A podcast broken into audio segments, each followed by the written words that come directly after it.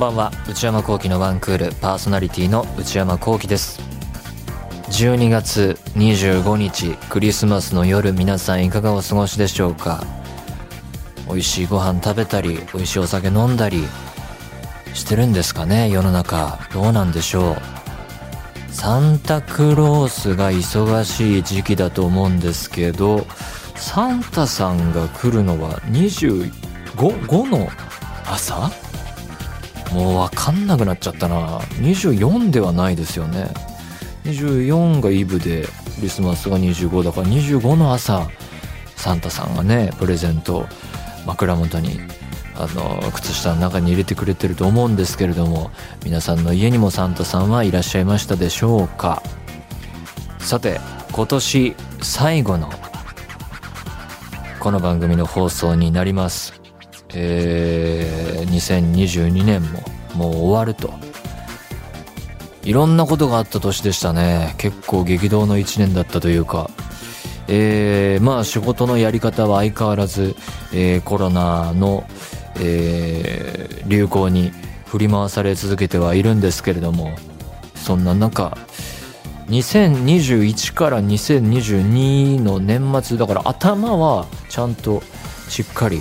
えー、休んで、えー、行ったけれども、まあ旅行行くとかはなかったですからね、そんな感じで2022始まって、まあいろいろ仕事はあったんですけれども、ラジオ、この番組はね、相変わらずリモートが大活躍で、最近もずっとリモートだったので、えー、まあ、それはここ数年で変わったことの一つなんですけれども、でまあ撮り方に関しても一通りいい感じに、えー、マイクだったり機械だったり、えー、をパソコンにつないでるんですけどデバイス系は揃ったので、まあ、これをもっといい感じに向上させていくとしたら、まあ、いくつか手段はあるんですけど、まあ、とりあえずマイク変えたりするところかなと思いつつ、えー、なかなか着手できておらずそんな感じでリモートも活用していてまあ、問題はラジオのこの番組の内容の方がね新コーナー作らなきゃとか言ってるんですけれどもねなかなか新し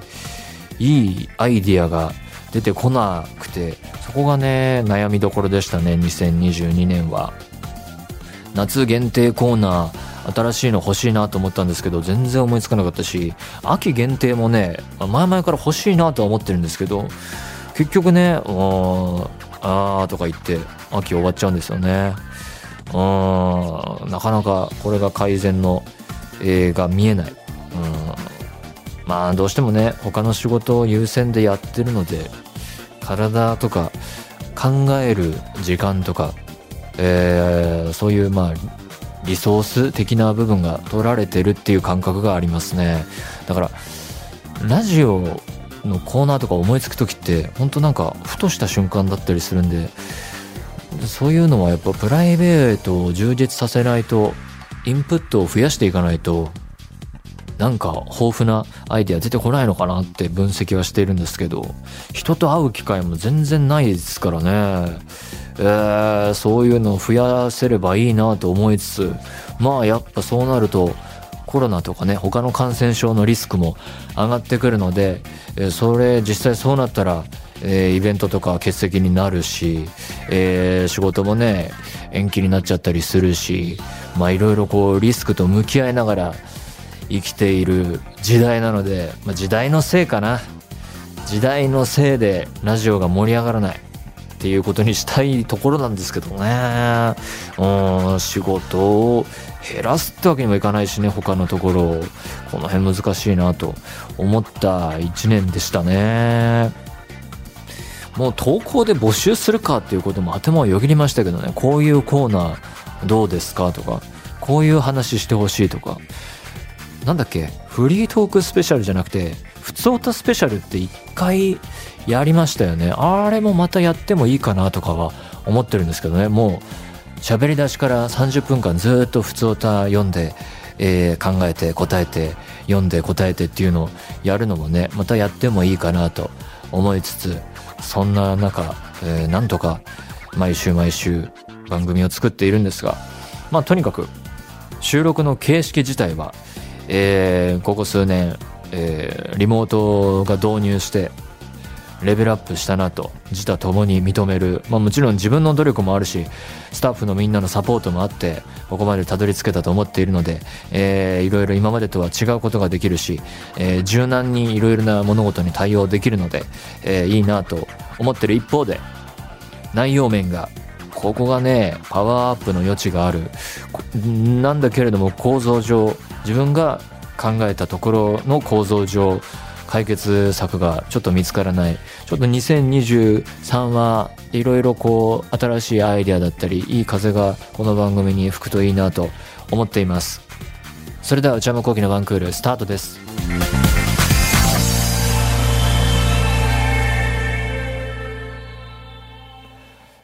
それではお便りを紹介します。ラジオネーム小夏さん。岡山県高校2年生。内山さん、文化放送の皆さん、こんにちは。私は今年の誕生日に母親からの誕生日プレゼントで人生初めてのライブに行きました。へえ。素敵な誕生日プレゼントだ。演出、歌唱力、表現、観客の人たちの熱気も最高でした。倉敷であったライブなのですが、帰り道の夕日に照らされた美観地区も余韻に浸るにはいい空間でした。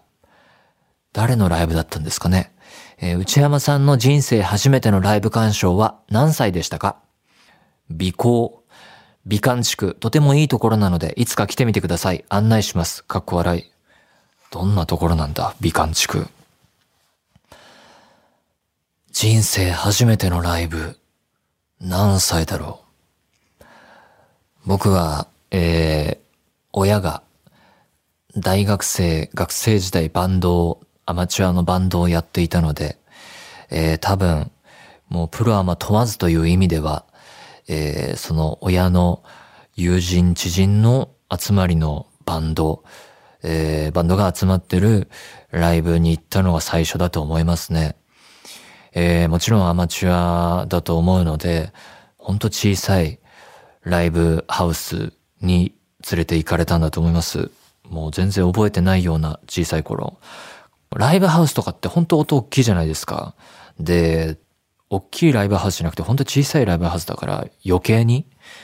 音が大きすぎて耳塞いでた記憶しかないです。だからそこからもう大きい音苦手になって音楽が好きっていう方に向かなかった。その、そういう環境で育ったから CD とかもめっちゃいっぱいあったし、楽器とかもたくさんあったし、もういろいろそういうものにはえー、取り囲まれていて、だからもうモンスターファームとかは、えー、すごい、プレイ環境は良かったんですけど、音楽好きっていう風にはならず、その結果、あの、小学校、中学校時代は本当に音楽に興味なく生きていましたね。でも、えー、人生初めての、その、このアーティストのライブっていうのは覚えてないんですけど、中学時代に行ったのを覚えてるのは、えー、クイーン、バンドの、が、えー、来日して、えー、それを中学生の頃だったと思うんですけど、親に連れて行かれて見に行ったっていう覚えがありますね。それくらいで、えー、まあ、高校、大学で、から、この自発的に、えー、音楽好きになって、えー、どんどんどんどん掘っていって、その頃は CD レンタルで、えー、iPod にたくさん曲入れてってましたけど、そこからいろいろこう自分で調べていったので、それまではもう全然興味なかったですね。そんな感じです。ラジオネーム、セヨンさんからいただきました。高校3年生、18歳。内山さん、スタッフの皆さん、こんばんは。いつも楽しく拝聴しております。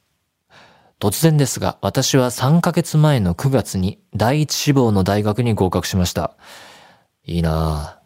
実は私がこの大学を目指したのは内山さんに出会ったのがきっかけです。私は日本留学の準備をしていましたが、自分が具体的にどんな勉強をしたいのか、これから何をすればよいのかなど進路について悩んでいました。私はコロナ禍でアニメを見始めましたが、その時内山さんが出演した数々の作品やラジオに出会い、内山さんに憧れました。そして内山さんが卒業した学部に興味を持ち、え、早稲田のあそこですか？この学部なら自分が好きなことを学びながらやりたいことが見つかると思いました。その日から私はこの大学に合格して内山さんに報告しようという思いで日々勉学に励みました。受験の時はストレスやプレッシャーもありましたが、大好きなワンクールや音楽を聴きながら毎回癒されました。合格した時は言葉にできないくらい嬉しかったです。今でも自分が大学生になるという事実が信じられませんが、今まで頑張ってきてよかったなと思います。来年春には日本で新しい大学生活が待っていますが、今は時間が余りすぎて、運転免許の勉強をしたり、映画やドラマを見たりしています。他にこの時間をどう過ごせばいいのか、もしおすすめがあるならば教えてください。かっこ笑い。肌寒い季節ですが、どうかお体に気をつけてください。これからも応援しています。長文失礼しました。受験合格、大学、えー、新しい大学生活の間、どう過ごせばいいのか、おすすめがあるならば教えてほしい。どうですかね。僕は受験、大学受験は指定校推薦で入ったので、かなり早い段階で、えー、まあ、ほぼ確定というのが決まって、まあ、厳密に言うとそこで決定っていうわけじゃないんですけれども、だから結構暇ではありました、僕も。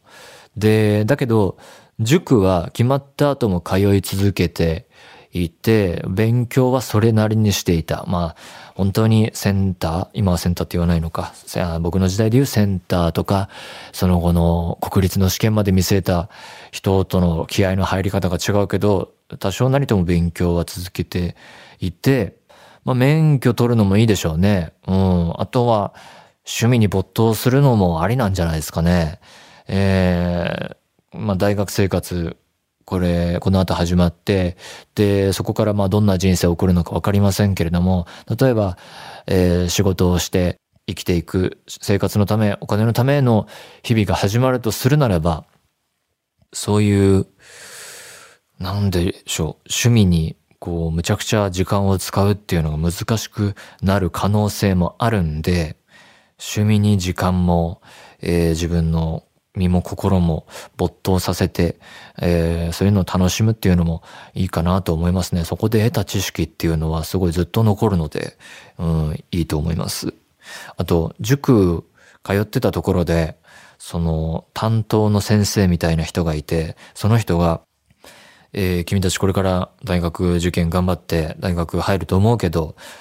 その学生時代に、が、えー、その後の人生と比べて、利害関係なしの友人関係、知人関係が作れる最後の機会だから、それは大事にした方がいいよって言われて、まあ高校生の時は生意気だったので、なんかそんな、なんだろうな、分かりきったことをみたいな感じで、の思いで聞いてたんですけど、まあそんなもんかな、みたいな感じで。まあ、今になって思えば、それもまた、ある意味真理だなと、えー、30代になった自分は思っていたりして、えー、まあ、仕事が始まってしまうと、仕事を通して出会える友人関係とか、えー、まあ、いろいろ楽しいことも増えていくんですけれども、やっぱりその利害関係、もう丸々それっていうのもあるし、利害関係とは言わないまでも、まあいろいろこう会社の事情とか、僕らはいろんな会社と仕事するから、あ、この会社の情報は他には漏らせないよなとか、まあそれをいろいろこう、世に出る前にいろいろ知ることも多いので、あ、ここの情報管理はしっかりしなきゃなとか、そういうこう、やっぱりこう目に見えない、普段こう自分が明文化して意識していないというか、というものに、どんどんどんどんしがらみというほど大げさではないんですけど、目に見えない、なんかこう網の目みたいな、えー、細かな暗黙の了解というか、ルールに、の縛りがどんどん増えていくので、だからまあ、その友達100人作ればいいっていうことではないんですけど、そういう空いた時間を、まあ他の人全然勉強で忙しいっていうこともあるかもしれないけど、同じような境遇の人がいたら、その友達との時間もね、大切にすると、えー、実り豊かになるかなっていう気がするので、友人と遊ぶのもいいかなと思います。ラジオネーム、セイさん、22歳女性、えー、こちらは台湾からのお便りだそうです。内山さん、スタッフの皆さん、こんばんは。いつも Spotify で楽しく拝聴しております。内山さんがご存知かもしれませんが、Spotify では毎年12月になると、その年の視聴好みを振り返れる Spotify まとめというカスタマイズまとめリストを作成してくれるので、へえ、ユーザーにとってこれより楽しみなことは多分ないでしょう。私は今年の5月にワンクールを聞き始めたんですが、すごく面白いので、新しい回数も前の回数も毎日2、3回聞きます。うん。そして先週、まもなく Spotify まとめができることを意識したとき、あ、ポッドキャストの1位はウッチーさんのワンクールに間違いないとワクワクしていました。しかし予想に反して、今回私のまとめリストには、ポッドキャストのセクションがないので、あ、ないんだ。ワンクールの名前も出てきませんでした。大したことじゃないですけど、何かを失っちゃった気がしてちょっとがっかりしました。かっこ笑い。ということで、来年度のまとめリストに内山さんとワンクールの名前が載りますように祈り、内山さんのご活躍も引き続き台湾から応援しております。日本語がまだ未熟で読みにくいところがあったらすみません。いや、大丈夫です。全然。長文失礼いたしました。Spotify まとめ。なんか、ちらっと見た気がするけど、自分では全然使ってないですね。そうですね。全部握られてるわけだもんね。聞いた回数とか、聞いた長さとか、アーティストごとの。ねえランキングも、ランキングの種類もいろいろありますよね。チャート。えー、シングルランキング、アルバムランキングだけじゃなくて、なんか国別のとか、今日のとか、なんかすっごいサブスクの話じゃないけど、いろいろありすぎると、結局、なんかこう、ディテールに寄っていくのが難しいっていうか、惑ってしまいますね。で、5月にこの番組を聞き始めて、えー、複数回聞いているけれども、違った、ポッドキャストのセクションがなかった。そもそもないのか、そんなに使ってないから、えー、現れなかったのか、どうなんでしょうね。わからず。まあでも、Spotify、は僕もかなり使っていて、音楽聴くのにも使えますし、ポッドキャストを聞くのにも使っているので、かなりアプリも便利にできているから、え日々使用しているんですけど、ポッドキャストの種類は本当にここ1、2年でたくさん増えましたよね。あのラジオ番組、なんか有名どころは大半、えー、やっているっていうか、そのそれぞれのディテールはわかんないんですけども、かなりの内容そのまま、えー、Spotify で聞けるようになっているところもあれば、えー、オリジナルコンテンツを下ろしてるところもあるのかな、えー、わかんないけど、あとは番組をこうちょっと切り取ったように一部聞けるようになっていたりだとか、まあいろいろな形式で、ほんとたくさんのメジャーラジオ番組がポッドキャストにも登場していて、え面白い時代だなとは思うんですけれどもね、本当時代は変わってきますよね。ラジオっていうものは僕は音声メディアは好きなので、えー、昔からずっと聞いてますけれども、ラジコが現れて一つ、え、革命だったし、そこからサブスクが普及して、えー、ポッドキャストをまた、えー、再興、再びみんなが使うようになって、で、その結果、まあ、サブスクの、えー、各社の取り組みとしても、オリジナルコンテンツ、どういうものを作ろうっていう動きになってるじゃないですか。だから音声コンテンツ、需要は、僕はひしひしと感じてるんですけれども、それがこう、どうビジネスとして2020年代展開されていくのかは、一、リスナーとして気になるところであります。ということで、来年も何でもいいので送ってみてください。皆様からのお便り引き続きお待ちしています。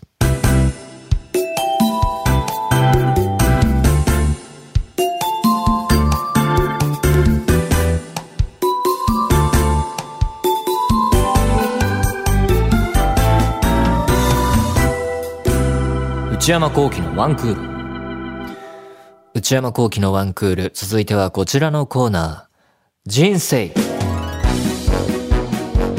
このコーナーでは皆さんがどんな人生を送っているのかを教えてもらうべく一日のタイムスケジュールを送っていただいています。えー、2022年はねこのコーナーにお世話になりました。こんな書くの面倒なコーナーに投稿していただいてありがたいです。ラジオネーム雪だるまさんからいただきました。内山さんスタッフの皆さんこんにちは。いつも楽しく拝聴しております。先日、大学教員の方が何でもない日を送っていましたので、真似して何でもない OL の何でもない日を送ってみます。25歳女性会社員、都内で営業の仕事をしております。営業、都内。25歳。土曜日は以下の流れで固定されているので、何でもない休日をお届けします。土曜の休日。8時30分から9時起床。休日なのに早いな。仕事が休みなので、前日の金曜日は夜更かしして、ゆっくりの朝。ゆっくりだったのか。なんかすごい自分が本当に怠惰な人間なんだなっていうのを、この一文であらわにしてしまいましたね。9時から10時。朝の身支度や朝食。録画したアニメやドラマを見ながら。10時から11時。家を出る。お、朝から出発。食材の買い出しのためスーパーに行きます。大きめの商業施設が徒歩圏内に2つあるので気分で決めます。へえ。本屋に寄ったり、洋服屋を覗いたり、カルディに入って買うつもりのないものをいつの間にか買っていたり、カルディはね、そうなりますね。12時から13時、帰宅。お腹が空いていたら昼ご飯を食べます。13時から14時、のんびりタイム。録画したドラマを見たり、アニメを見たり、またアニメドラマ、SNS を徘徊したり。15時からおやつタイム。3時のおやつだ。その後、お昼寝タイム。理想的だな。休日は絶対に昼寝します。至福の時間。17時。目が覚めると日が沈んでいる。いそいそと夕飯の支度。ワンクール過去回を聞きながら準備します。今はシャープ92。もう400回超えてますからね。道のり長いですね。今日が、シャープ413。かっこタイトルが内山幸喜のワンルームの時代。ワンルーム？そんなことありましたっけ ?18 時、夕食。食べながら録画したアニメやドラマを見る。19時からのんびりタイム。バラエティ番組を見たり、ネットフリックス、YouTube を見たり、読書したりします。今はナボコフのロリータを読んでいます。うわー、ナボコフ。これ買っただけで読んでないな文庫で読もう読もうと思って。はぁ、21時、お風呂。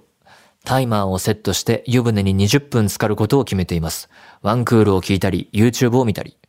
22時、のんびりタイム。ドラマをリアタイしたり、YouTube を見たり、SNS を徘徊したり、あとは夕飯の食器を洗ったりします。25時就寝。以上が超インドア派の人間の休日でした。人生のコーナーに出てくる皆様は、私にとっては華やかで眩しく感じます。一方で対局にいる私のような超地味な人生を送っている人間もいるという一例をお送りさせていただきました。いつも楽しい時間をありがとうございます。内山さん、スタッフの皆様もお体ご自愛くださいませ。華やかで眩しく。うん、まあ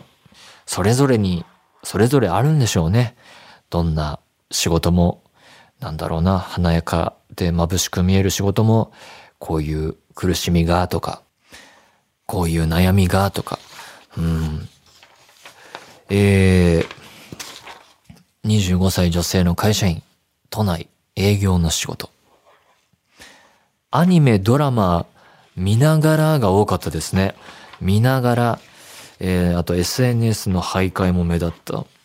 どんなの見てんだろう。えー、もう本当にたくさん、いくらでも、別にレンタル屋さんとか行かなくても、無限の世界が自分の家に広がっているって、こんな時代が来るとは思わなかったですよね。いやーもう、ありすぎて最新作も豊富にあるし、過去のものもいくらでもあるし、かつてこういうものがなかった時代、夢の世界とされていたと思うんですよね。だって僕もあの、その感覚はないんですけど、映画っていうものが映画館で見逃したらもう追う術がなかったその後、あのもう一回映画館でリバイバル上映されるとか、他の映画館でかかり始めるのかっていうのを逃してしまったら、それ以外は、だってビデオがないわけで、そういう時代に、まあ、なんか変わった人はフィルムを買ってきたりっていうのはあったみたいですけれども、そういう時代から考えたら何でもあるわけですかね。で、その何でもあるを、世界を足を踏み入れた人間が今体感してるのは何でもあると何にも見ない。みたいな。なんか、いつでもあるから、また今度になったりするっていうのは、不思議なもんだなって思いますね。選択肢が無限にあっても、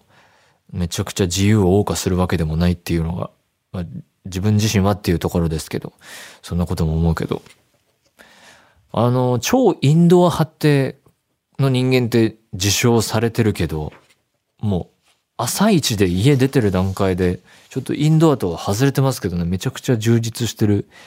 えー、休日だなと思ったし、何でもない日ってこういう風に書いたり、えー、地味な人生っていう風に、こう、自重的に書いてあるけれども、なんか全然そんな感じもしないなという風にも見られました。ということで、こんな感じで手間のかかるコーナーなんですけれども、よかったら2023年も来年も、えー、皆さんの一日のタイムスケジュール、どんな人生も送ってみてください。メールお待ちしています。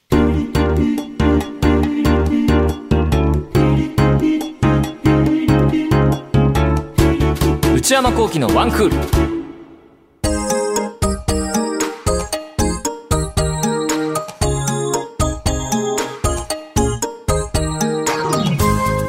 内山幸喜のワンクール、そろそろお別れのお時間です。えー、今日が、えー、今年最後の放送でして、えー、次回は2023年お会いすることになるんですけれども、次回の放送は1月1日。へー。普通に通常の放送、年内に撮ったものをお届けすると思うんですが、えー、そうなんだ。あのー、今回ね、いろいろこう話し合って、タッフの人とも話したんですけれども、来年からのまず一つの目標としては、この番組も SDGs を意識して、ペーパーレスについに踏み込もうかなと思っていて、今は毎週毎週律儀に台本紙で投稿されたメールも紙で読んで、紙に書いてメモ書きつけて番組喋ってるんですけど、これなかなかね、紙の束がいくつもできると、どれがどこ行ったか分かんなくなっちゃうので、これもはやタブレットでデータで見た方がいいんじゃねっていうのがここ数ヶ月言っていて、まあ、節目にもなるし、来年から、えー、ペーパーレス、なんかタブレットとかでやってみようかというふうに、さっきまとまりました。内容は多分全く変わんないと思うんですけれども、どんな、それでね、変化が訪れるのか、どうなのかわかんないんですけども、ちょっとチャレンジしてみようかなと、皆さんには関係のない話ですが、やってみようかなと思っています。内山幸喜オフィシャルノート内山幸喜の踊り場、毎週木曜の夜に更新しています。えー、どんな記事が更新されているのか、今のところ全く予想がつきません。えー、なんかいいのが載ってると思います。すいません。踊り場公式 Twitter、YouTube チャンネルもございますので、そちらもぜひご活用ください。皆様からのメール引き続きお待ちしています。すべてのメールはこちらのアドレスへお願いいたします。one.joqr.net one.joqr.net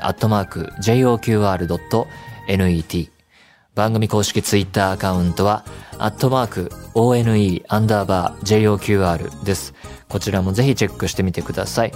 この番組はポッドキャストと YouTube でも配信中です。ポッドキャストはポッドキャスト QR、Spotify、Amazon Music などで、YouTube は文化放送エクステンドの公式チャンネルで配信しています。更新は火曜日の夕方の予定です。それではまた来年。さよなら。